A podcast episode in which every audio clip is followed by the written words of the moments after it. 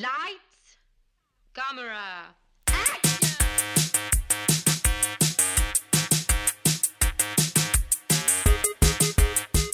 Aujourd'hui à l'émission, Skate Kitchen, Tampopo et Midnight Cowboy. Bienvenue à On de film.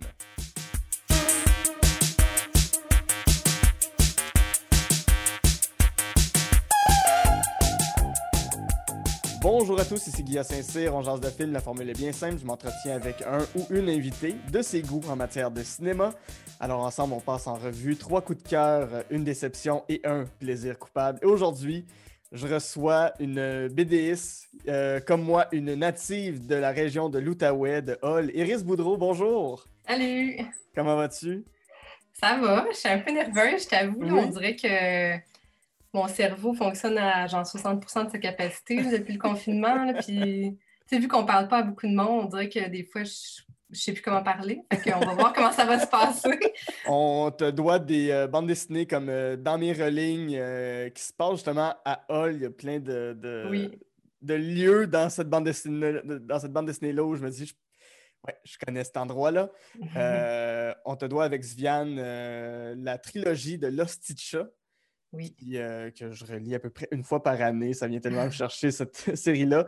Euh, la liste des choses qui existent, qui a été également transposée en court-métrage sur l'ONF. Oui. Et euh, les autres, et plus récemment aussi Folk, tome 1 et tome 2. Exact.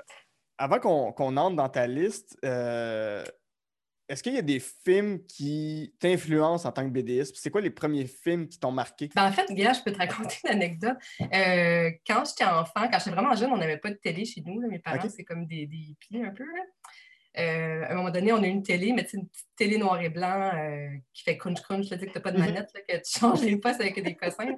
Puis on n'avait pas de, de VHS pendant vraiment longtemps. On a eu un VHS, je ne sais pas j'avais quel âge, mais en tout cas, fait que chez nous, écouter un film, c'était comme un événement. Ah Mes, mes parents louaient des fois un VHS, là, puis là, euh, on était bien contentes, moi et ma soeur.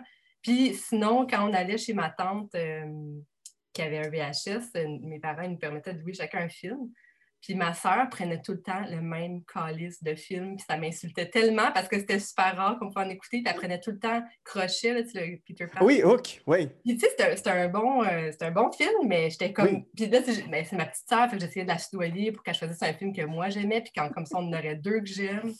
Mais hey, je me rappelle même pas qu'est-ce que je jouais dans ce temps-là. Mais euh, bref, tu sais, j'écoutais un peu des films des fois chez mes amis, mais il y a plein de classiques comme ça, comme tu sais, euh, Retour vers le futur, E.T., euh, Jurassic Park. C'est tous des films que j'avais comme pas vus avant d'être adulte.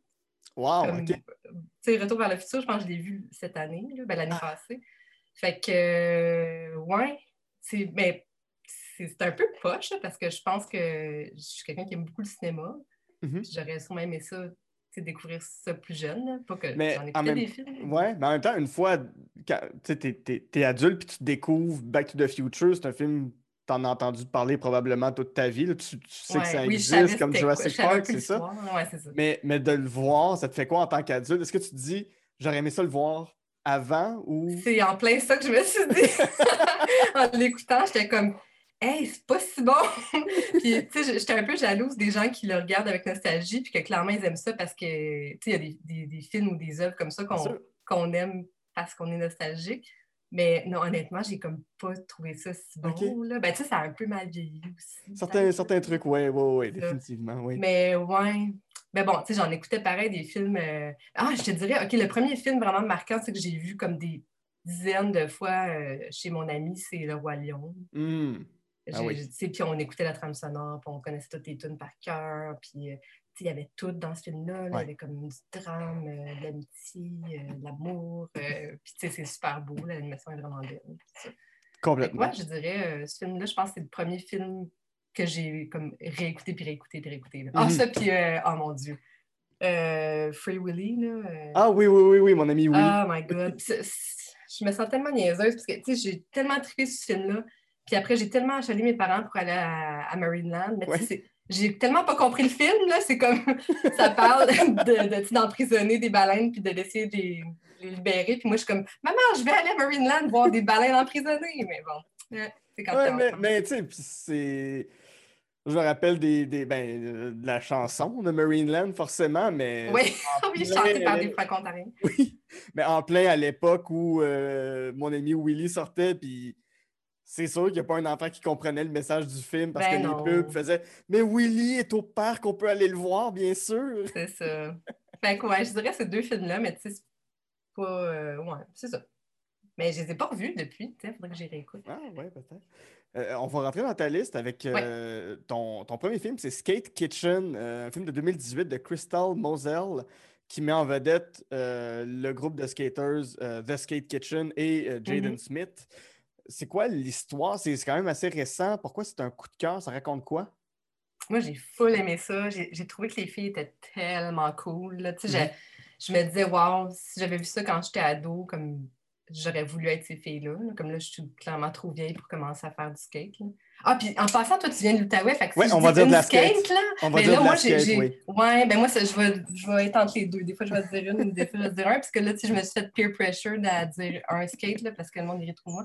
Mais, euh, ouais, non, sont, ces, filles-là sont juste méga cool. là. Puis, ce que j'ai, j'ai- je tripe sur ce film-là, parce que ça nous montre euh, des filles qui font de la skate.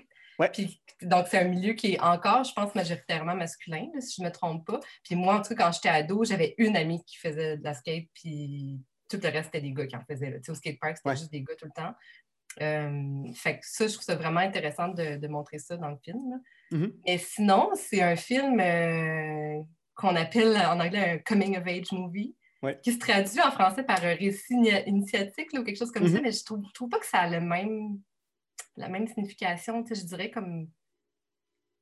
Je sais pas. En tout cas, bref, je veux dire coming of age, je suis déjà Oui. pour l'anglicisme, mais je trouve que c'est ça. c'est comme ça que ça dit.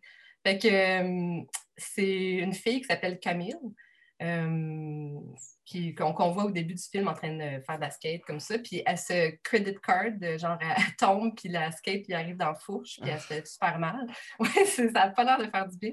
Je pense que ça fait autant pas du bien pour un gars qu'une fille. Non, non, c'est sûr. Puis donc, euh, elle retourne chez elle, euh, elle habite avec sa mère euh, qui l'élève toute seule, c'est une, une mère monoparentale. Puis sa mère est bien tannée, elle dit Je veux plus que tu fasses de skate, c'est trop dangereux, t'arrêtes pas de te péter la gueule. Fait qu'elle interdit de faire du skate. Puis pendant ce temps-là, on voit que Camille, elle suit sur Instagram ce groupe-là de filles qui s'appelle Skate Kitchen, qui, qui eux sont basés à New York. Puis Camille, elle, elle vit à Long Island, fait qu'elle est un petit peu plus en banlieue. Puis elle décide de- d'aller d'aller rencontrer, tu sais, sur, euh, sur Instagram, euh, les filles disent Ah, on va être, euh, on, tu sais, on fait un gathering genre à, à cette place-là à New York. Fait qu'elle va les rencontrer.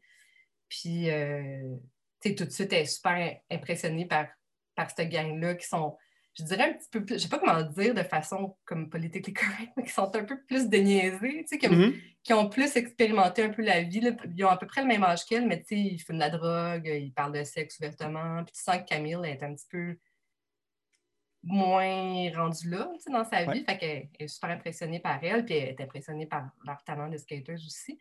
Mais Camille est super bonne aussi, c'est une super bonne skateuse. Donc, elle commence à se tenir avec cette gang-là, puis euh, ce qui amène des conflits avec sa mère, parce que sa mère veut plus qu'elle fasse de skate, puis elle se rend bien compte que ces filles-là sont un petit peu plus wild que sa fille. Euh, puis donc, à travers tout ça, au début du film, on voit quand même que Camille a fête ses 18 ans. Fait que, tu sais, pas, plus une, une enfant. Ouais. C'est encore une ado, mais elle commence à entrer pas mal dans l'âge adulte. Puis, à un moment donné, elle se chicane vraiment avec sa mère, puis euh, elle va être euh, hébergée par une des filles de- de- du groupe de Skate Kitchen, euh, chez, chez les parents de cette fille-là. Puis c'est là qu'elle commence un peu à perdre son innocence, là, Ouais. comme elle, commence à plus se tenir avec elle, et elle se pogne une job, tout ça. Mais là, ce qui va arriver, c'est qu'à un moment donné, elle va, s- il va y avoir un conflit. En tout cas, je ne vais pas dire quoi, parce que je ne vais pas spoiler pour les gens, mais il va y avoir un, un conflit. Puis Camille, Camille, elle va être euh, rejetée du, du groupe Ouais. d'amis. Euh, puis là, elle va se retrouver, donc, elle ne peut plus être hébergée par cette fille-là. Fait qu'elle se retrouve un peu comme à traîner avec une autre gang de skate, mais plus des gars, des plus vieux, puis qu'eux sont, tu sais, un petit peu encore plus rebelles que la gang de Skate Kitchen, mais Mhm. pas rebelles dans le même sens. C'est un petit peu des mauvais garçons. Puis elle, sais, elle se ramasse vraiment dans un lieu plus hostile, elle se fait héberger par un gars, puis c'est pas. En tout cas, on s'inquiète un petit peu pour Ouais. elle. Puis ben, je vous dirai pas la fin, mais c'est quand même un, un- un happy end. Ouais, j'ai-. En fait, je l'ai pas vu. En fait, tu m'as même appris l'existence de ce film-là. J'en avais jamais entendu parler. Mhm. Je, je vais définitivement aller le voir parce que juste en regardant la bande-annonce, j'ai eu un, coup de cœur pour tout ce que je voyais là-dedans. Puis, autant les gens qui font de la skate, euh, les espèces de rapports humains. Puis, Ouais. en- juste avec la bande-annonce, puis voir comment les personnages se parlent, qui sont très réalistes, Mhm. euh, j'ai quand même pensé un peu à euh, dans mes relignes. Ah, ouais. Hey, oh, merci. mais tu sais, au- mais au, au- au niveau des relations un peu adolescentes, des gens qui deviennent Ouais. Vieux, puis euh, dans mes lignes, si, si je ne me trompe pas, c'est un peu autobiographique. C'est un peu Oui, oui, c'est oui, complètement autobiographique. OK. Mais je me demande, en fait, toi, dans ton art, dans, dans- dans ton écriture, il y a ça un peu dans, dans, le chose sans être autobiographique. Mm. Euh, mais les rapports entre des gens qui, qui entrent dans l'âge adulte, qui deviennent des adultes, des gens qui sont Mhm. à- à- à l'aube de cette vie-là, qu'est-ce qui te touche? Qu'est-ce qui vient te chercher? Dans ces Je sais pas, hein, mais c'est vraiment un, un thème qui me touche, tu as raison. Puis d'ailleurs, on, on en reparlera plus tard parce qu'il y a un autre film que j'ai choisi qui, à mon avis, est aussi un coming of age movie. Euh, je sais pas qu'est-ce qui me touche là-dedans. euh, je...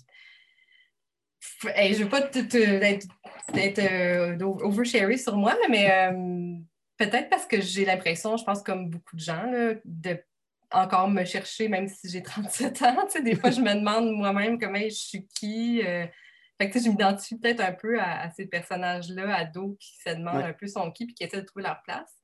Je pense qu'il y a peut-être de ça.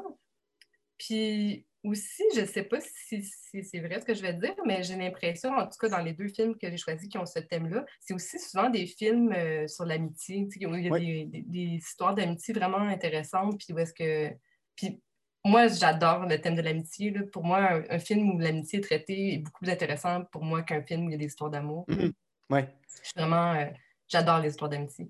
Fait Oui, peut-être oui. qu'il y a ça aussi. là. Puis d'ailleurs, euh, je pense que c'est le thème central de ce film-là, de Skate Kitchen. Ben, ça et le coming of age, mais euh, c'est tellement une, une vraiment belle histoire d'amitié. Puis euh, les- ce que j'ai beaucoup aimé aussi, c'est que les filles, entre elles, sont super bienveillantes, là, même s'il y a des conflits, un conflit à un moment donné, mais euh, c'est vraiment des amitiés bienveillantes. C'est le fun de voir ça. Puis c'est un truc qu'on voyait peut-être moins avant dans, dans le cinéma, dans les séries. Souvent, les filles, surtout les filles ados, c'est comme ils se bitchaient ou, euh, ou ils parlent de gars. Ouais. Alors que là, justement, la discussion, premièrement, ne tourne pas juste tout le temps autour des gars. Euh, ils ont des super bonnes conversations. Il y a vraiment des. Je ne sais pas qui. euh, ben, je pense que c'est euh, la réalisatrice qui a écrit le film, Oui, euh, oui. qui est scénariste. En tout cas, puis- mais je pense, j'ai lu un peu sur, sur le groupe de filles et sur, sur Crystal Moselle, puis j'ai l'impression qu'elle s'inspire un peu carrément des vraies du film.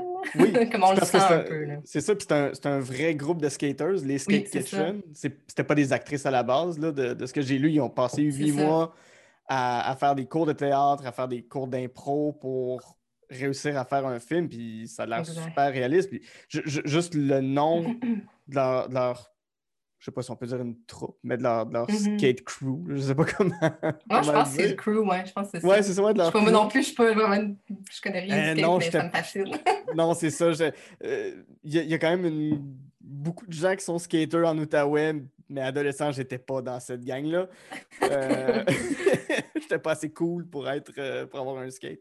Mais euh, c'est- le nom de leur crew, Skate Kitchen, parce que c'est une réappropriation de l'expression que des gars envoient à des femmes en disant la Oui. place d'une femme, c'est dans la cuisine. Puis ont fait, ben, nous autres, ça va être la Skate Kitchen. Puis C'est ça. Notre place, notre cuisine, c'est le skatepark. Puis Je trouve ça formidable comme Ouais, ouais. réappropriation, en fait.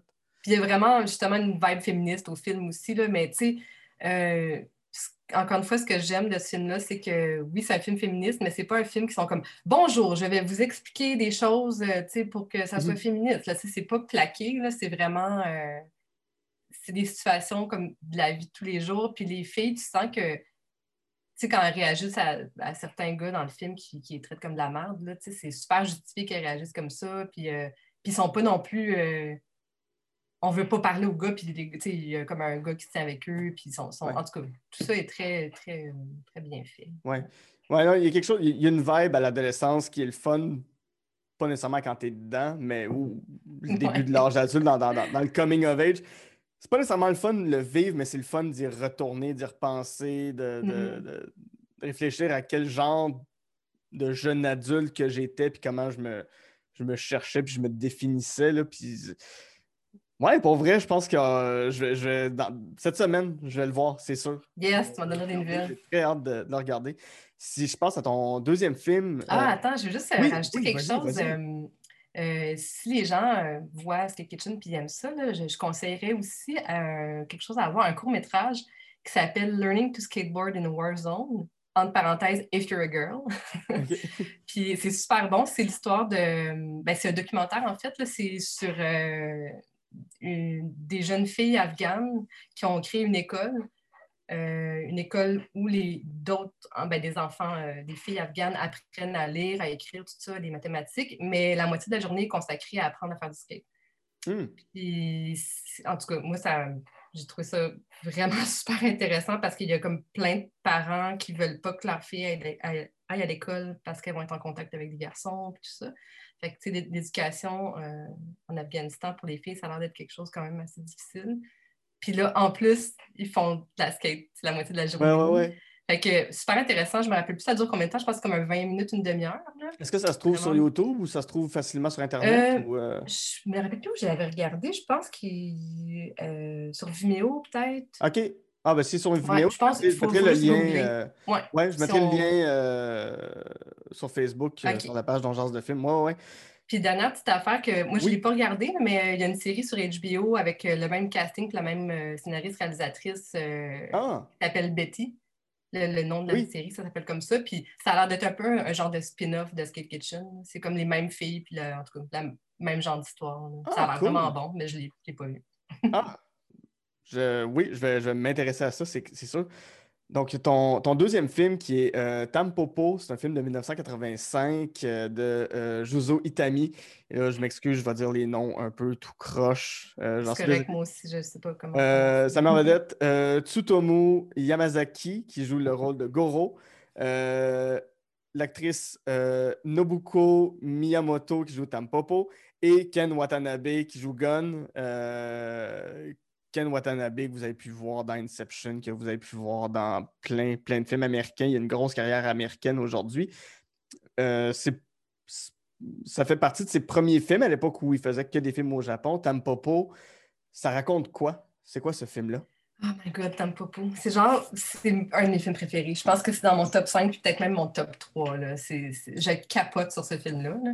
C'est un film qui parle de bouffe, comme le, Ouais. le- le fil conducteur et la bouffe. Mais c'est tellement un ovni, ce film-là. là. C'est tellement weird. C'est une comédie, c'est super drôle. Euh, puis tu as, une histoire principale, donc une trame principale, mais après, tu as plein de petites histoires, soit qui suivent pendant le film aussi, ou des fois carrément juste comme des courts-métrages Dans le film. Ont des personnages que tu vois juste pendant 2-3 minutes, après ils reviennent pas. Euh, mais l'histoire principale, euh, c'est euh, deux truckers, donc deux camionneurs qui sont Gun et Goro, qui arrivent dans une shop de ramen un soir de pluie. Puis là, il y a Tampopo, la, fille qui fait les ramen, qui est là, qui fait qui leur, qui leur, sert des ramen. Puis ils les goûtent, ils sont comme, ah, ils sont pas si bons tes ramen, ils sont pas parfaits. Puis là, elle est vraiment comme, oh, puis tu sais, elle, c'est une veuve qui élève son fils tout seul, puis elle est comme bien déprimée qu'elle- qu'elle- qu'ils lui disent ça, puis tout ça. Fait que, euh, ils lui disent, ben, on va t'aider, on va t'aider à faire les meilleurs ramen. Genre, tu vas être comme, le- tu vas faire les best ramen de la région, puis tu vas avoir une file à ta porte, puis tout ça.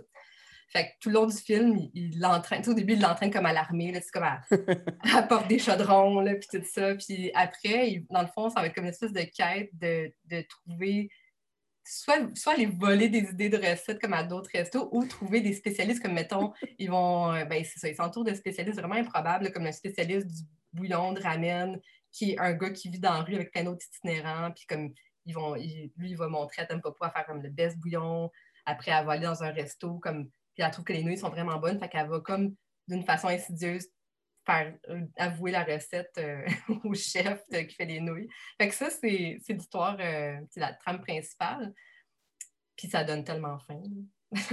Mais sinon, il y a comme un, un- deux autres personnages. Il y a un Yakuza, genre de, de mafieux Ouais. japonais, qui a comme des scènes tellement weird, genre de sexualité de bouffe avec sa blonde. Ça, c'est un peu malaisant. C'est comme une scène avec une crevette, en tout cas, vous irez voir.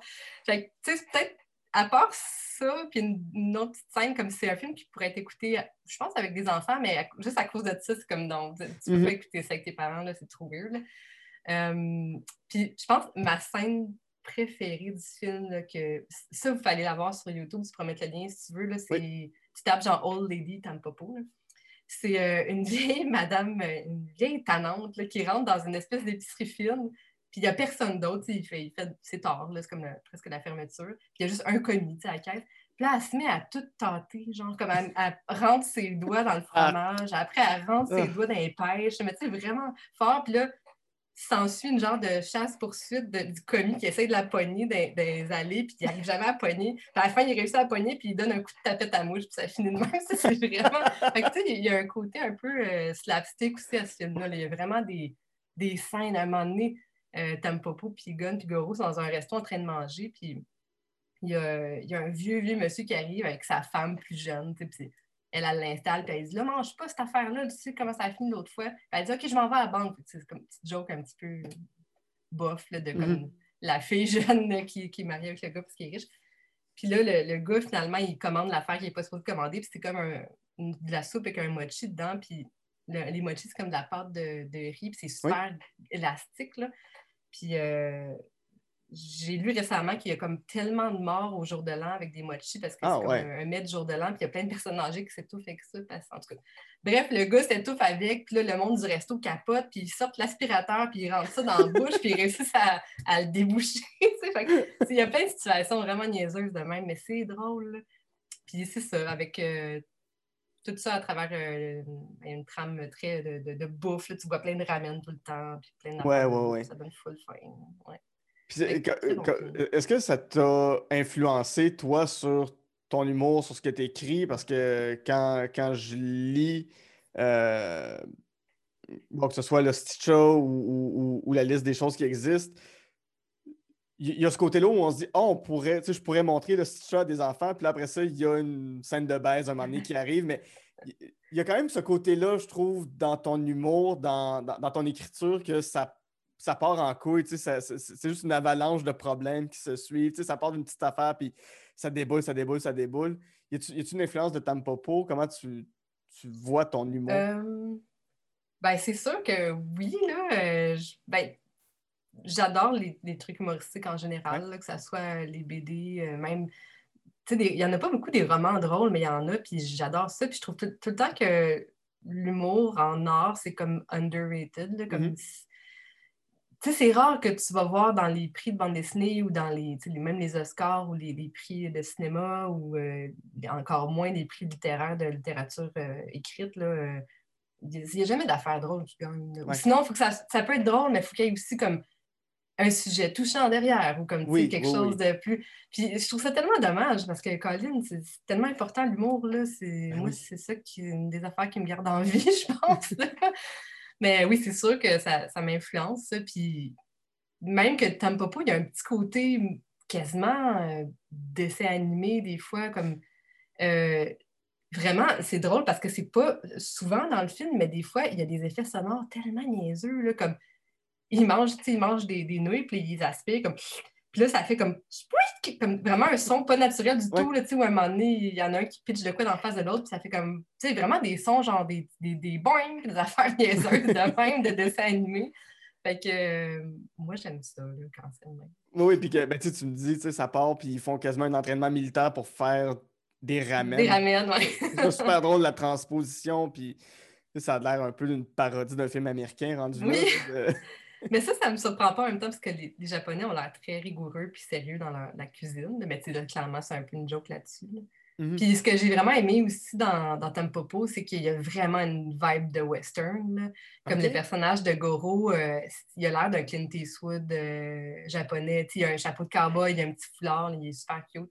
Puis euh, la première scène du film, quand il rentre dans, dans la shop de ramen pour commander des ramen, il y a une espèce de de confrontation entre lui et un habitué de, la shop qui est là, puis qui est souple, ils sortent dehors, se battent, là, puis euh, plus tard dans le film, ils se rebattent encore. Puis c'est comme vraiment des plans là, euh, à la Western Spaghetti. Là, tu Ouais, ouais, tu ouais. vois juste des ombres chinoises d'eux, puis c'est comme une grosse bataille à, à coups de poing. là. Fait que c'est vraiment, je sais que c'est assumé, c'est vraiment, ça se veut comme un espèce de dommage, je pense. Ouais. Mais quand, puis quand tu m'avais. Parce que le film se trouve au complet sur, euh, sur YouTube. Mhm. euh, j'ai regardé quelques extraits en amont de la, de la- de la discussion qu'on allait avoir. Puis tu dis l'effet cartoon, mais c'est vrai. J'avais l'impression de voir euh, une version, entre guillemets, en vrai d'un film de Miyazaki ou d'un manga. Ben, d'un- oui, animé plutôt. Mhm. Euh, c'est ça, j'avais l'impression que ce film-là aurait pu être fait en animation japonaise, avec les mêmes valeurs de plan, tout, puis ça aurait très bien passé vrai. encore là. C'est vrai. Ouais. Mais Ouais. comme je t'ai dit, j'ai presque pas vu Miyazaki, j'en ai juste vu deux. Ouais. Je, je, sais pas pourquoi. j'ai comme pas d'excuse. Si t'aimes les ramen, si t'aimes la bouffe Ben, japonaise, clair, Miyazaki, tu vas triper parce que c'est juste ça, là. Euh, si t'as vu euh, Spirited Away, ça commence, puis il y a un buffet sur une table, les parents de la petite fille vont... Oui, non, je l'ai pas vu. C'est ça, les- les parents de Shiro se lancent dans le buffet, mais tout a de l'air tellement bon. Tout est... Ah, il faut que je le Tu sais que c'est un dessin, mais c'est un dessin qui donne faim complètement. Ah oui, ça, ça j'y crois, là, c'est sûr. ah, faut que je le voie.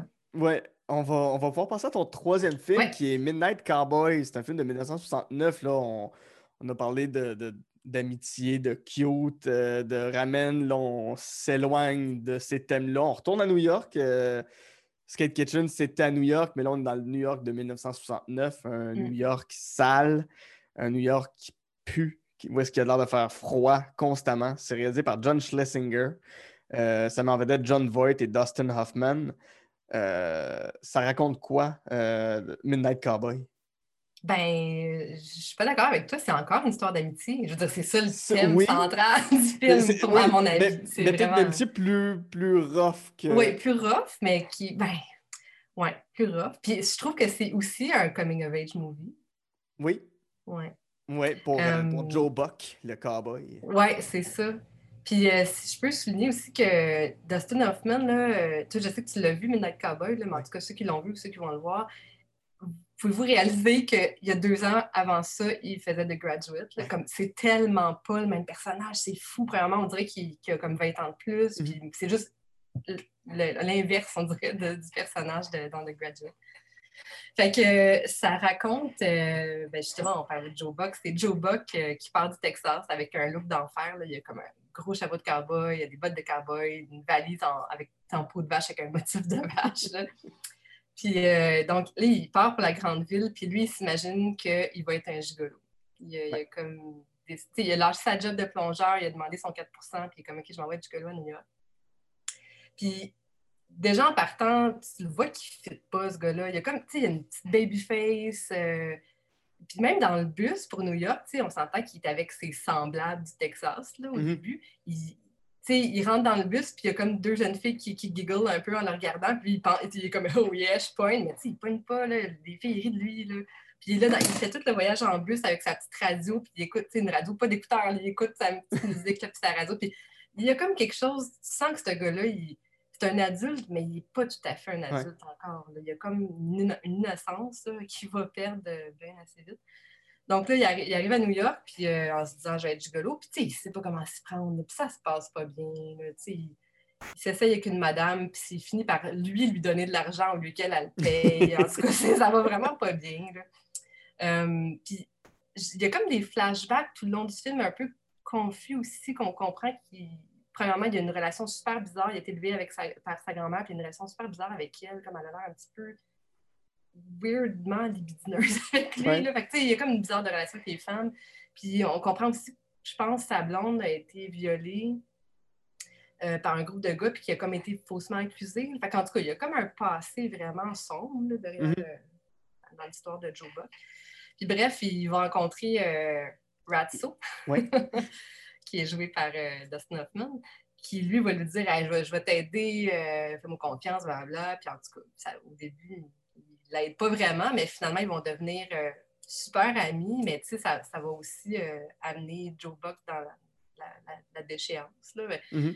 Parce que Ratso est un gars qui habite dans un, un taudis qui est sur le bord de se faire démolir. Euh, il est malade, ça va pas bien. Puis, puis Joe Buck perd un peu son innocence aussi en rencontrant Ratso, ou en tout cas en commençant à, le côtoyer plus, parce que c'est là qu'il commence à un petit peu voler, un petit peu faire plus des, des, des trucs euh, illégaux. Mm-hmm.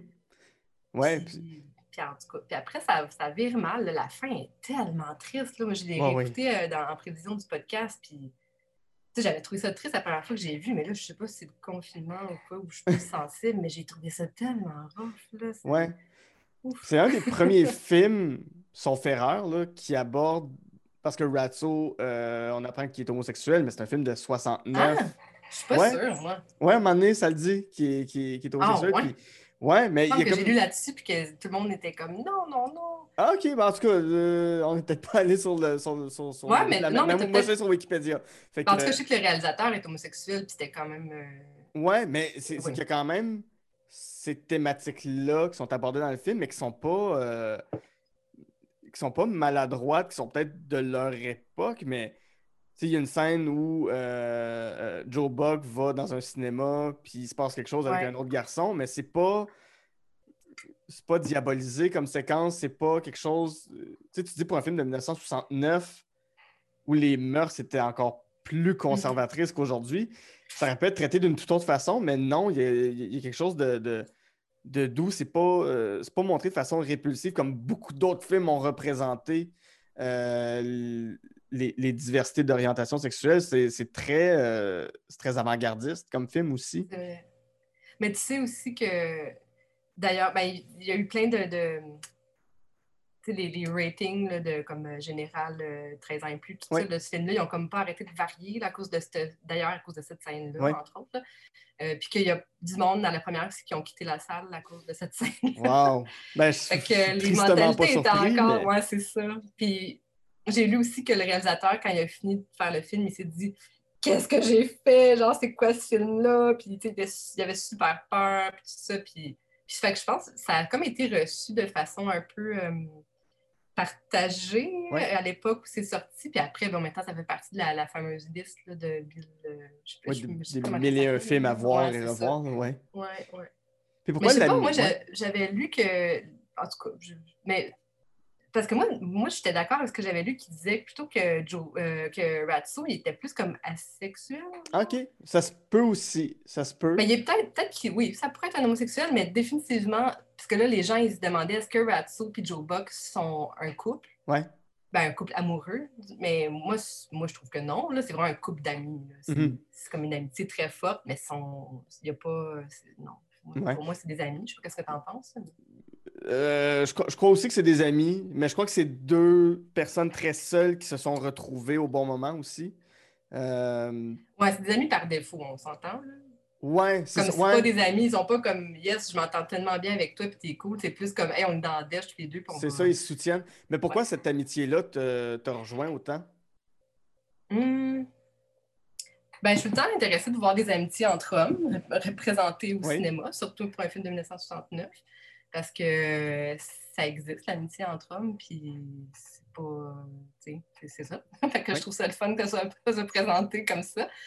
Euh, ben, c'est une amitié super touchante aussi parce que Joe Buck, comme je le disais plutôt, qui, qui est un personnage tellement ingénu puis qui, qui connaît rien de la vie, puis qui se retrouve finalement à beaucoup s'occuper de Ratso, mm-hmm. comme presque comme un père ou un frère, peut-être comme un frère. D'ailleurs, il y a une citation, euh, ben, une, ligne du film. À un moment donné, Joe Buck il fait quelque chose d'assez horrible pour avoir de l'argent pour pouvoir soigner Ratso.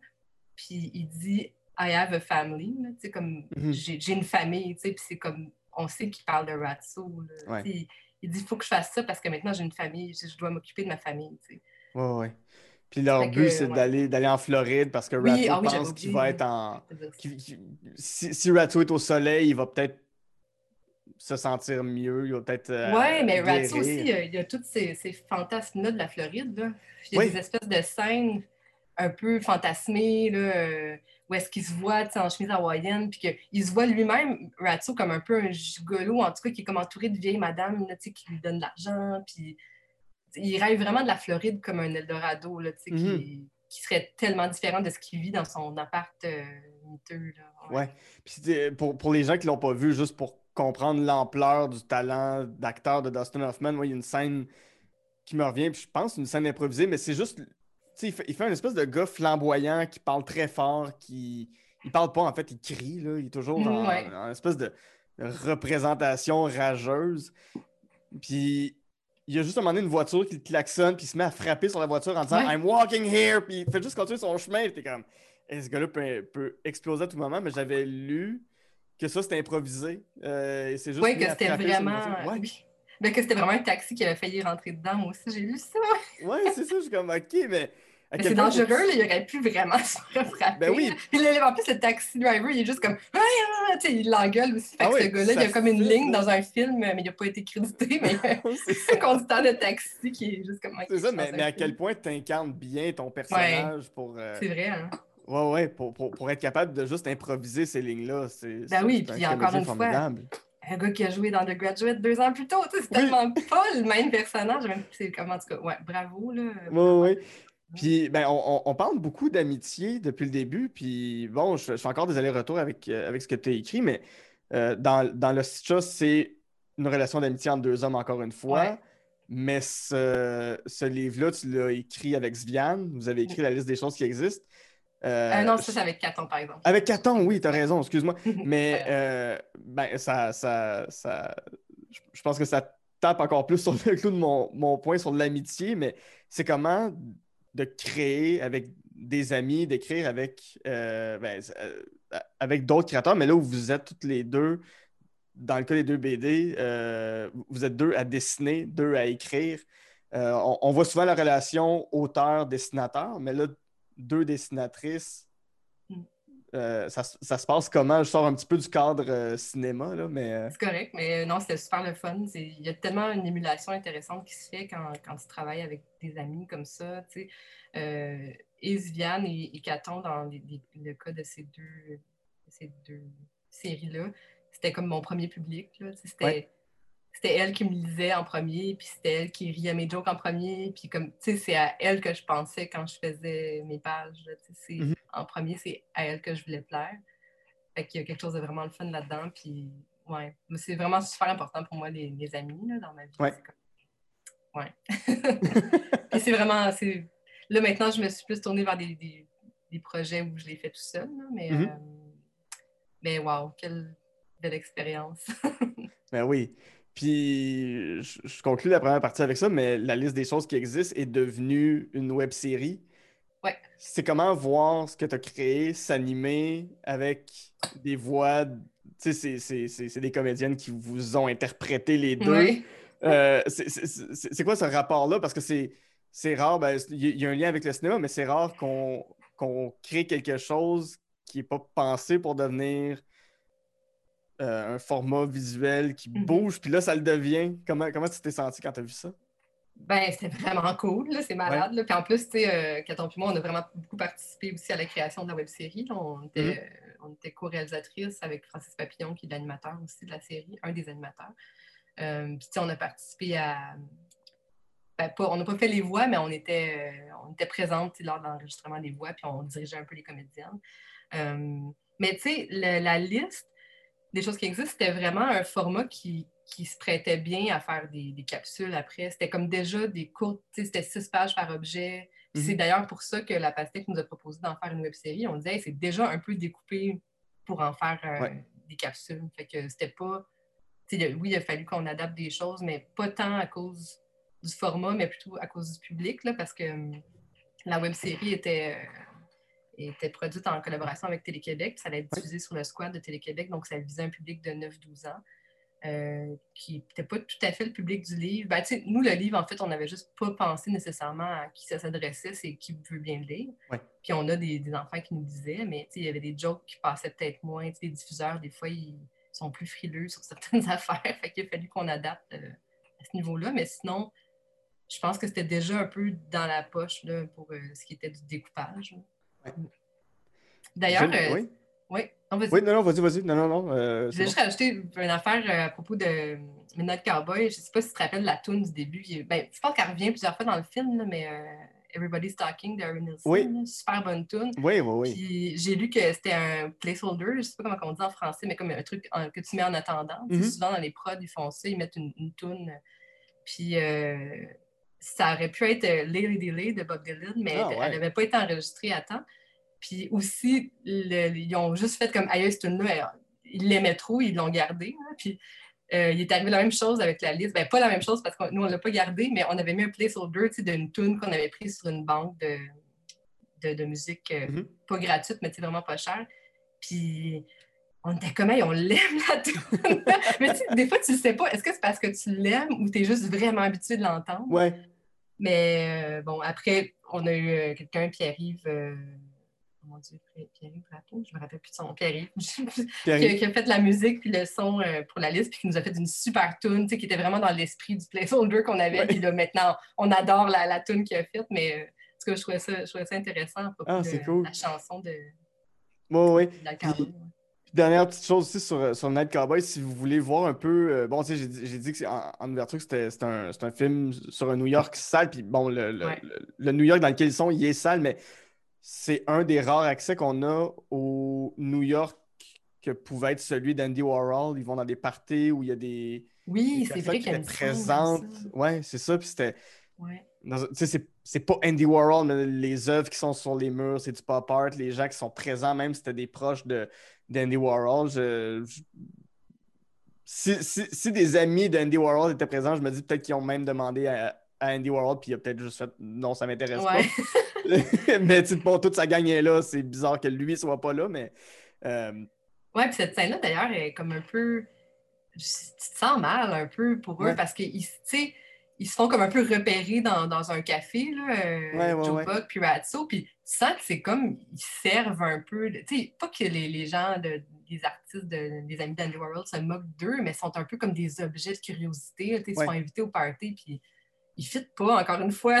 Ben, Joe ça, ben, Buck, il sais, fit pas, là. c'est ça, c'est un, un- un gars habillé en cowboy avec un, un dos À moitié itinérant, là. à moitié itinérant, mais qui s'habille dans des sauts blancs, mais qui sont tous salis, puis que tu le vois qu'il Mhm. file pas, le gars, là. Tu le vois. Non, ça va pas bien rendu dans le film, il est bien malade. Ouais, c'est ouais. Ben, écoute, on va faire une petite pause euh, là-dessus. Et euh, au, au- au retour, on va essayer d'en finir le plus rapidement possible avec I'm Thinking of Ending Things pour laisser entrer les rayons de soleil de Hair.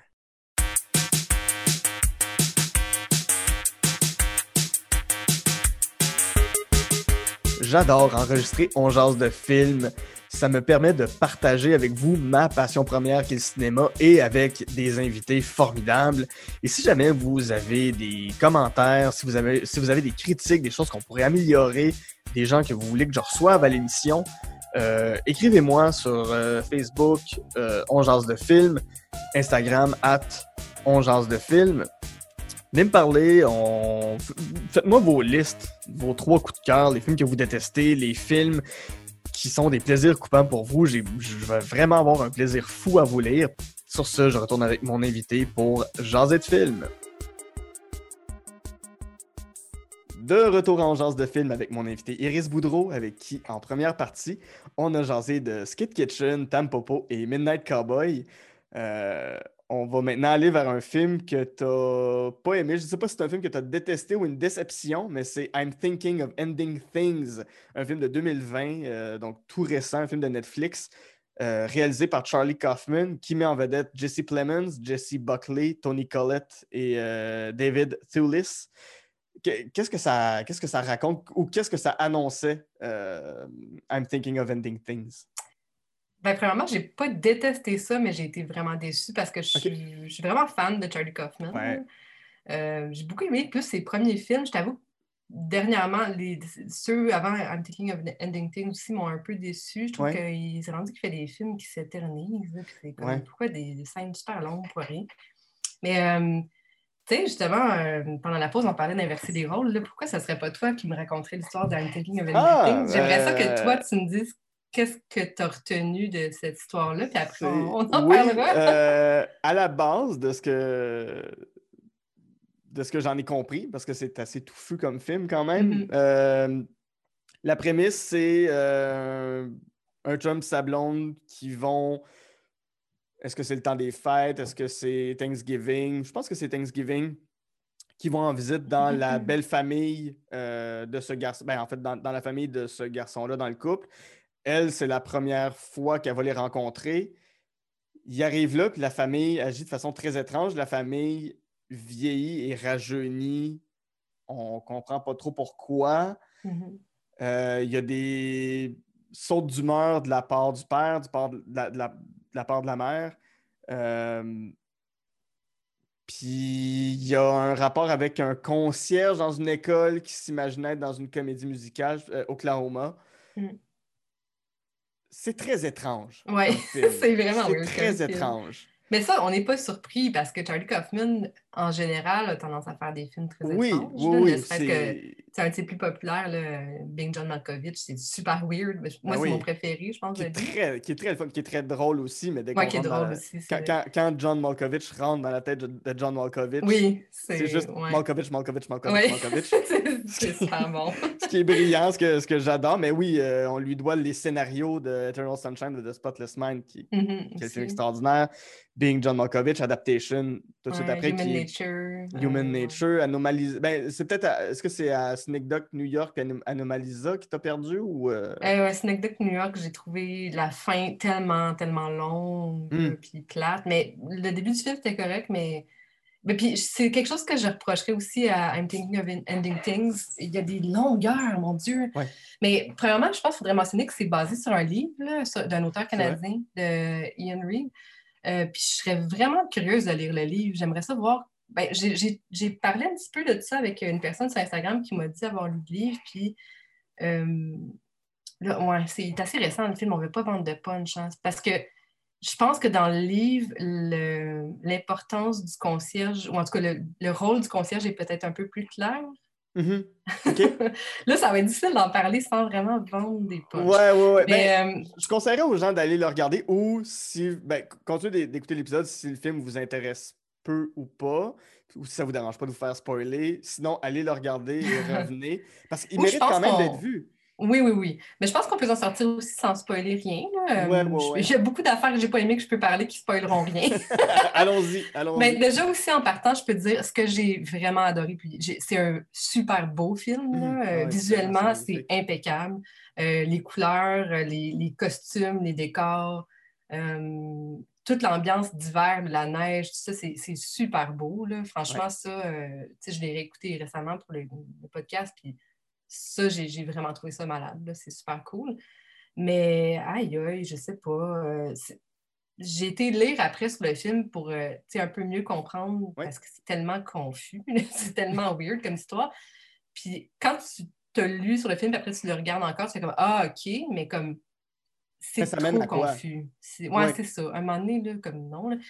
Euh, puis, tu sais, dès les dix premières minutes du film, là, le, le gars et la fille sont dans, leur, dans l'auto, puis s'en vont vers, ses- vers, euh, vers la famille du gars, puis super longue discussion de name dropping d'affaires intellectuelles. là, Mhm. puis ça, là, moi, ça m'a emmerdé. Puis comme, oui, ça arrive dans la vie, je veux dire, on en a des discussions de même avec nos amis ou avec notre chum, notre blonde, mais c'est pas, c'est, c'est pas approprié pour le cinéma, je trouve. C'est comme, Ouais. c'est trop long. Peut-être que dans le livre aussi, ça passait mieux, tu sais, mais là, c'est juste vraiment long. Puis c'est trop comme, c'est trop du name dropping, là. C'est comme, Ouais. il y, a- il y a une première scène comme ça au début, puis euh, au milieu ou vers la fin du film, il y en a une deuxième. Oui, oui, qui, qui, qui, qui- ben, c'est est aussi longue et plate. Puis, Plus se met comme. ouais. Hein? J'ai l'impression qu'elle est même plus longue. Oui, je- puis La il se met à deuxième. réciter des poèmes, là, puis je suis comme un poème. puis là, Oui. Puis aussi, tout le temps, ils sont pas attachés, là. Ça- ça- ils n'ont pas leur ceinture de sécurité, ça m'a tellement gossé. Mais comme, on comprend pourquoi, comme, quand tu comprends l'histoire, c'est comme logique, ça se peut que ce soit pas attaché, mais moi, ça, ça me... En tout cas, ça m'a vraiment irrité. Euh, Sinon, euh, moi, j'ai vraiment aimé beaucoup la scène où elle arrive chez les parents, où elle rencontre les parents pour la Ouais. première fois. Euh, tu te sens comme un peu, dans- un peu un film de David Lynch ou Cronenberg, je sais Ouais. pas, c'est super Puis- bizarre. Je trouve je trouve que ça représente bien la première fois que Oui, le tu as une rencontre avec des beaux-parents, puis que Mhm. tu sais pas dans quelle direction ça va aller. Tu sais Ouais. pas si ils vont t'aimer, si tu vas les aimer, si tu vas sortir de là en trouvant ton chum, ta blonde plus weird ou. Ouais. En tout cas, tu sais, ça, ça- Oui, ça- oui. ça- ça- ça amène son lot de questions, là, rencontrer euh, des beaux-parents, puis c'est toujours comme. Ah, de quoi ça va faire? Mais toute cette scène-là est le fun, la scène du souper qui est vraiment étrange Ouais. aussi. Puis où est-ce qu'elle sais, elle est peintre, entre autres, là. Puis elle montre ses peintures sur son téléphone au, au père. Puis elle regarde vers le sol, puis le gars, il est comme en gougoune, puis il a comme un gros ongle infecté de champignons. Puis là, ça- c'est comme la maudite pub qui passe Oui, oui, de la, la- mycose des pieds. la mycose des pieds. Puis, tu sais, tout ça, j'ai trouvé ça vraiment le fun, mais c'est tellement court par Ouais. rapport au reste du film qu'il y a des longueurs, là, puis... euh, tu sais, c'est- trop... Des fois, les scènes sont trop inexplicables pour que tu puisses vraiment apprécier le film, j'ai trouvé. Ouais. Après, tu sais, j'étais comme gênée de ne pas avoir catché ou de pas... Mais tu sais, je suis- sur Letterboxd, puis euh, c'est comme un genre de réseau social Mhm. de- où est-ce que tu peux comptabiliser les films que tu as écoutés puis faire des petites critiques, tout ça. Puis je pense que je suis pas la seule qui a pas aimé ça dans mon entourage. Je pense que tout le monde a trouvé ça un peu long puis plate. Là. Ouais. Euh, puis je sais pas, il y a comme une scène de ballet, un peu comme si c'était comédie musicale à un moment donné, que je- Ouais, ça ouais. pas trop intéressé. Non, je sais pas. Mais en général, personnellement, les comédies musicales, c'est pas le genre qui me Oh, rejoint. j'ai hâte qu'on parle du prochain On film. euh, c'est ça, on va pouvoir l'aborder. Mais ouais, c'est ça. Puis ça avait l'air comme d'être des références ultra nichées. Ben, Ouais. en fait, c'est pas des références ultra nichées parce que ça parle de la comédie musicale Oklahoma qui est quand même célèbre, mais c'est pas juste on va te mettre une tune de Oklahoma que tu connais. C'est faut vraiment que tu connaisses l'histoire que Oklahoma aurait été écrite, là, je dis n'importe quoi, mais en 1956, puis c'est que dans telle affaire, ça représente tel truc. C'est quasiment comme s'il fallait que tu comprennes la symbolique d'une autre œuvre pour comprendre la Mm. symbolique de cette œuvre-là. Parce que tu vois, moi, je connais même pas Oklahoma, puis j'ai pas du tout vu. Ben, je comprenais même pas la référence. C'est puis- ça, moi non plus. Je, Ouais, mais, je- ok. mais je savais que ça parlait de Oklahoma, mais je connais pas l'histoire de Mhm. la pièce. Je connais pas. Je, sais pas de quoi ça parle. Je, je connais même. Je, je pense que je connais une tune qui est la tune principale d'Oklahoma, mais le reste, ça te langue. Puis là, c'est ça. C'est une œuvre qui dit Ouais, mais là, si tu l'as pas vu, c'est. Ben, c'est ça. Tu comprendras pas. Ouais. Puis il me semble que dans, dans les, les longues, dans les longues discussions aussi, euh, il y a un peu ce que tu viens de dire, comme il parle de de d'autres films ou de, de livres ou de poèmes qu'il faut vraiment que tu connaisses pour apprécier Ouais. leur longue discussion. Là. Tu sais, Ils vont pas juste en parler deux secondes, là. ils font comme une critique de whatever. Puis c'est. Je sais pas. Je, je sais pas à qui ça t'adresse, ce film-là, en fait. Comme... Ouais, ça, ben, je sais pas trop. Effectivement, je pense que c'est Charlie Kaufman qui a eu bien du plaisir à. Ben, en se basant sur un livre, forcément, mais à faire Ah, j'ai aimé ça, moi, Oklahoma. Ouais, je vais en parler. Ouais, c'est ça. Puis, tu sais, j'en- parlais avec mon chum, puis on parlait justement du fait qu'on. Ben, lui, il n'a pas vu tous les plus, ses plus vieux films, il en a vu quelques-uns aussi, puis lui aussi trouvait qu'il. qu'il- je sais pas là, qu'il y avait un peu. euh, que ses, ses films plus récents, euh, je sais pas, il s'est lâché lousse un peu, là. euh, Mhm. comme, est-ce que c'est parce qu'il il est plus vieux puis plus installé dans sa profession puis il peut se permettre ça ou juste il est rendu moins bon? Je sais pas. Comme moi, Ouais. moi je trouve que ça sonne plus comme quelqu'un qui se lâche lousse puis qui fait ce qu'il a envie de faire puis ce qu'il a toujours peut-être plus envie de faire puis que là, Oui, oui, oui. les gens ils lui disent moi, il fait pas ça. tu sais. Ce qui est vraiment correct puis je trouve super cool là, que l'artiste soit plus libre, mais ça- c'est comme moins accessible comme film, je trouve. Ouais, Parce qu'on ouais. retrouve, on retrouve encore les, pas mal les mêmes thèmes que ces autres films. Là, tu sais, euh, euh, il fait souvent des, des films qui parlent de, comme de voyage dans la psyché là, ou, comme, Mhm. ou de personnalités multiples ou d'être plusieurs dans une personne Ouais. ou en tout cas sans vouloir vendre de punch sur le film dont on parle, mais il y a un peu ça. Euh, puis de plus en plus, il parle de vieillissement et de mort. Là. Je ne sais pas si ça va. J'espère qu'il est correct, mais J'espère, que, Euh. que ça va bien. Puis, tu sais, l- sa, blonde, c'est Greta Gerwig, qui est très jeune. Fait que je sais pas s'il y a comme ce rapport-là de hum, ça se peut. Hein? ma blonde est jeune, puis moi, je suis rendu vieux. Mhm. En, en- en faisant des, des- des recherches un peu sur, euh, sur euh, Charlie Kaufman, tantôt, je me suis rendu compte que le film qu'il est en train d'écrire, justement, avec Greta Gerwig, c'est le film sur Barbie. Que, Ah ouais, aïe, je suis Ils font- de voir ouais. ça. Ben oui, est-ce que Barbie va rentrer dans la tête de Barbie puis que tout le monde va dire Barbie tout le long? Je sais pas. Mais ils font ça en ce moment. Je suis comme, OK, c'est. Ah, je suis euh, curieuse de voir ça. Bien, Ben oui, mais c'est ça l'affaire, c'est que je vais quand même aller le voir. clairement. Même si un film peut être plus décevant, Charlie Kaufman, je vais toujours être au rendez-vous. Moi aussi, ouais, même chose. Mais euh, euh, as-tu. euh, t'aimes-tu, on a parlé de- t'as- mentionné David Lynch, est-ce que t'aimes ce genre de, d'étrangeté-là? Est-ce que David Lynch, tu peux regarder ses films et les apprécier ou c'est plus des univers que- qui te rebutent ou. euh, Non, j'aime ça. J'aime j'aime beaucoup ça. Mhm. Mais David Lynch, j'espère que je ne vais pas me faire euh, lyncher, mais je, je- je le trouve un peu euh, surestimé des fois. là. Je Mm. trouve qu'il fait un peu du, du weird pour faire weird, là, à mon avis. Ouais, ouais, ouais. Mais j'aime ça pareil. Là. Mais euh, je pense que j'aime plus Cronenberg dans ce genre-là. Ah, ouais, ouais, ouais. Je peux comprendre. Je peux comprendre. Mais oui, non, j'aime ça, les affaires un peu weird. Puis des- ça me dérange pas des fois que ça soit inexplicable aussi, tu sais, que ça soit juste weird. comme Ouais. Ben, pas weird pour être weird, parce que David Lynch, je trouve que des fois, il fait vraiment trop ça. là. Mais, mais dans, dans le cas de, de, de, de- voyons, de I'm Thinking of Things, c'est juste que c'était comme euh, rabouté. Je sais pas, il n'y avait pas de trame narrative. Puis franchement, je vais, je vais arrêter de- revenir, là, mais les, les super longues discussions dans le char, ça m'a tué. en fait, c'est ça, oui. je pense. Oui, oui. Non, mais c'est ça. Qu- Quand ils ont la deuxième discussion, je me dis, OK, j'espère qu'ils arrivent bientôt. Où est-ce qu'ils s'en vont? Je ne sais pas où est-ce qu'ils s'en vont. Ouais. J'espère qu'ils arrivent bientôt. Mais aussi, euh, une autre affaire que j'ai aimée, par exemple, il faut souligner, le- les acteurs sont super bons. Oui. là. Vraiment Oui, oui. bon casting. Euh, moi, j'étais contente. Je sais pas, moi, je suis vraiment nulle d'un d'un nom d'acteur, puis même, en tout cas, des fois, je sais pas trop qui est qui, mais c'est pas du monde que j'avais vu souvent, là. Comme Ouais, le ouais, ouais. je pense que je l'ai déjà vu. La fille, je l'avais jamais vue. Moi non plus. Jessie Euh, Buckley. euh, Ouais, super bonne. euh, super le fun de voir des, des faces différentes, parce qu'on est tanné de voir les mêmes trois acteurs à Hollywood. à Hollywood? Oui, oui, oui, oui, tout à fait. Fait que ça, Puis- ça, c'est un autre point positif du film. Fait que j'ai pas détesté ça, mais j'ai été déçue, mettons. Ouais. Je comprends.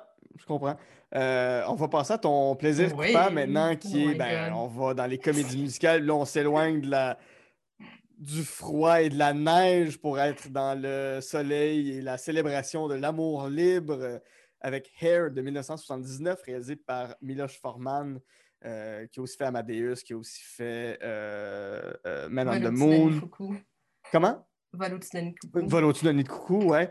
Euh, c'est un film de 1979 qui met en vedette John Savage, Tret Williams, Beverly D'Angelo, Annie Golden. La, la comédie musicale de Broadway a été écrite dix ans plus tôt par euh, Jérôme Ragni et euh, James Rado. Euh, je, pas tout- je- je connais les chansons de, de, de Hair. Je sais en- un peu en gros de quoi ça parle, mais c'est quoi Mhm. Hair? Ben, déjà, le film, la trame du film est un petit peu différente de la comédie musicale, si je ne me trompe pas. Tu sais, évidemment, j'ai jamais vu la comédie musicale, mais je pense que dans la comédie musicale, euh, c'est un Anglais qui arrive aux États-Unis, alors que dans le film, le début de Hair, il faut juste que je dise que je suis vraiment gênée de- de- d'aimer ce film-là. là. Je suis comme, Pourquoi? Ben, c'est gênant, c'est tellement quétaine comme film. C'est une comédie musicale, puis c'est comme des hippies. En tout cas, j'assume plus ou moins, mais je trouve ça drôle d'en parler. Puis tu m'as demandé un truc euh, Ouais. honteux un peu, ben c'est honteux. Mais euh, je, je l'aime, ce film-là. je l'ai vu beaucoup de fois. Mais le, le tout début du film, c'est quasiment la même scène que le début de Midnight Cowboy. Ah ouais. C'est- pratiquement comme, même les, les plans ressemblent, tout, c'est comme un gars euh, qui quitte l'Oklahoma, l'Oklahoma profond, là, la Mhm. grosse campagne là, pour, euh, pour aller euh, dans l'armée. Ben, en fait, il s'en va à New York pour rejoindre l'armée, puis éventuellement peut-être être déployé au Vietnam. Euh, puis là, donc il arrive à New York, puis il y a comme une journée pour visiter New York là, en temps bon pecno. Il est comme, Ah, je vais aller voir la Statue de la Liberté. Un peu comme tu sais, Joe Buck, il demande, Oui. c'est comme son, son, son- pas son pick-up line, mais son truc pour aborder des femmes. C'est comme, hey, où la Statue de la Liberté? Fait que, tu sais, c'est un peu ça, là, genre. euh, euh, Claude, qui s'appelle le personnage principal, euh, arrive à New York, puis il est comme, OK, je vais visiter des affaires. Puis le film commence que c'est ça, son père, qui est comme aussi un genre de fermier, lui donne genre un peu d'argent, puis il dit, tiens, là de l'argent, puis il met ça dans sa botte de cowboy, puis il s'en va, il prend un bus. Puis là, euh, ça commence comme ça, puis on coupe à une bande de hippies qui sont en train de, de brûler leur carte de, de conscription, là, comme Ouais. quoi ils, eux autres, ils veulent pas y aller euh, au Vietnam, ils sont contre la guerre, tout ça. Puis c'est vraiment, c'est ça un peu aussi le, le- le fond du- de l'histoire, c'est, c'est un film qui est anti-guerre, qui, Mhm. passe un message de, de paix. Euh, puis là, euh, Claude, le personnage principal, va donc croiser cette bande de hippies-là qui vont lui quêter du cash comme Hey man, t'as pas de l'argent, tu sais. Puis lui, il est comme Ben, j'en ai, mais tu mon père, il me l'a donné juste en cas d'urgence. là. Puis, tu sais, lui, il a jamais vu ça, là, des hippies, puis Ben oui. un peu weird, puis il comprend rien. Puis... Mais tu sais, aussi, il est comme un peu innocent, mais comme il veut être juste fin avec tout le monde, parce que pour lui, c'est juste comme, ah, ben, si t'as besoin d'argent, je vais t'en donner, tu. Ouais. fait que là, euh, il, traîne un peu avec cette gang de hippies-là qui lui font prendre de la drogue. Fait que là, il y a comme un gros trip, tout ça. Puis, euh, il croise une espèce de bourgeoise à cheval. A comme du monde qui font du cheval. Je ne sais pas si c'est Central Park ou quoi, mais en tout cas, ils font du cheval dans New York quelque part. Puis là, une histoire d'amour, le Claude, le, le Pecno craque pour la, bourgeoise euh, sur un cheval. Et puis, euh, ça en suit aussi une scène vraiment le fun où est-ce qu'ils vont comme crasher un party chez la bourgeoise. Là, comme euh, les hippies sont comme Ah, faut qu'on la retrouve, la fille, il faut que tu la vois avant de partir, blablabla. Puis il y a comme une super bonne tune où est-ce qu'un des personnages hippies, il, il monte sur la table, puis il kick dans les, la belle vaisselle. Tout ça. Moi, je trouve ça super le fun, cette scène-là. Euh, puis finalement, hey, je peux-tu spoiler? euh, Parce Oui, que la oui, fin, ça- oui, c'est un ok, film- c'est un film la qui a fin, 40 ans, là, là. oh my god, la fin. Ok, je vais être encore plus gênée, là, mais je braille à chaque fois que j'écoute ce film-là, la fin. Puis je suis vraiment pas quelqu'un qui pleure facilement, mais cette fin de film-là me fait tellement pleurer. Parce que c'est encore une belle histoire d'amitié. Oh. Mais tu sais, c'est super improbable. Ils deviennent amis comme en deux secondes. Mais bon, c'est une comédie musicale. là, Mais tu sais, ils deviennent super liés, genre Claude puis de la gang de hippies. Euh, puis ça finit que Claude, il va faire son entraînement. euh, ça, je, je sais pas comment. Je connais vraiment rien dans l'armée, mais il est comme en train de faire genre de, genre de bootcamp. Là, puis euh, il apprend qu'il va être déployé dans, les prochains jours au, Vietnam. Fait que il écrit une lettre à la fille riche, blablabla. Puis là, les hippies vont chercher la fille riche, puis ils l'amènent pas loin du, du camp d'armée pour que Claude puisse la voir une dernière fois. Super quétaine. Puis là, pour ce faire, le Burger, le- hippies, va comme trouver une façon de rentrer dans le camp d'armée, puis il échange son linge avec Claude, son linge d'armée. Puis là, Claude peut aller voir la fille. Mais là, qu'est-ce que tu penses qui arrive? C'est le moment d'être déployé. Et c'est Ben oui. Burger, le hippie, qui part au lieu de Claude. Puis Oh. ça finit qu'ils sont dans un cimetière avec plein de croix blanches, puis Burger il est mort. C'est sûr. je- ça, me- ça me rend tellement triste. Mais c'est parce que c'est genre le gars qui voulait pas aller faire la guerre. Genre, puis Ouais, ouais, t'imagines à quel point. Excusez-moi, dans ma tête, je parle, je suis comme.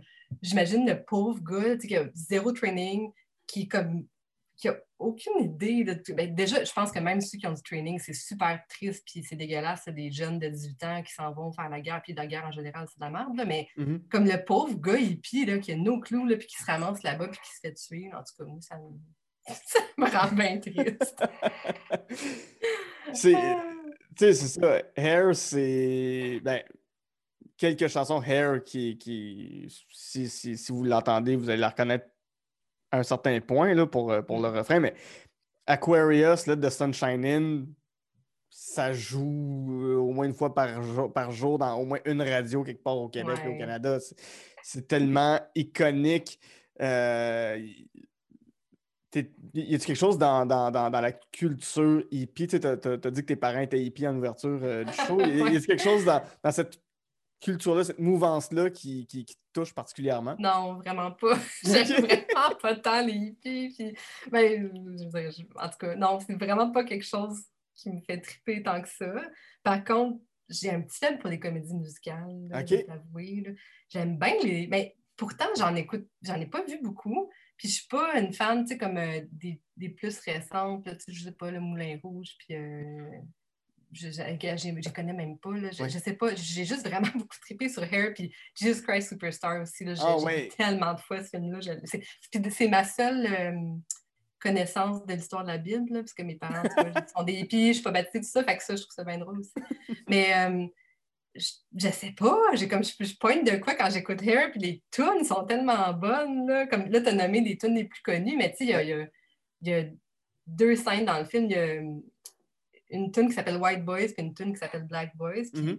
il y en a une où est-ce que c'est des femmes blanches qui chantent comme à quel point les Black Boys sont comme vraiment cool puis attirants. Puis l'autre tune, c'est le contraire, c'est genre des femmes noires qui chantent comment les White Boys sont, sont beaux et attirants.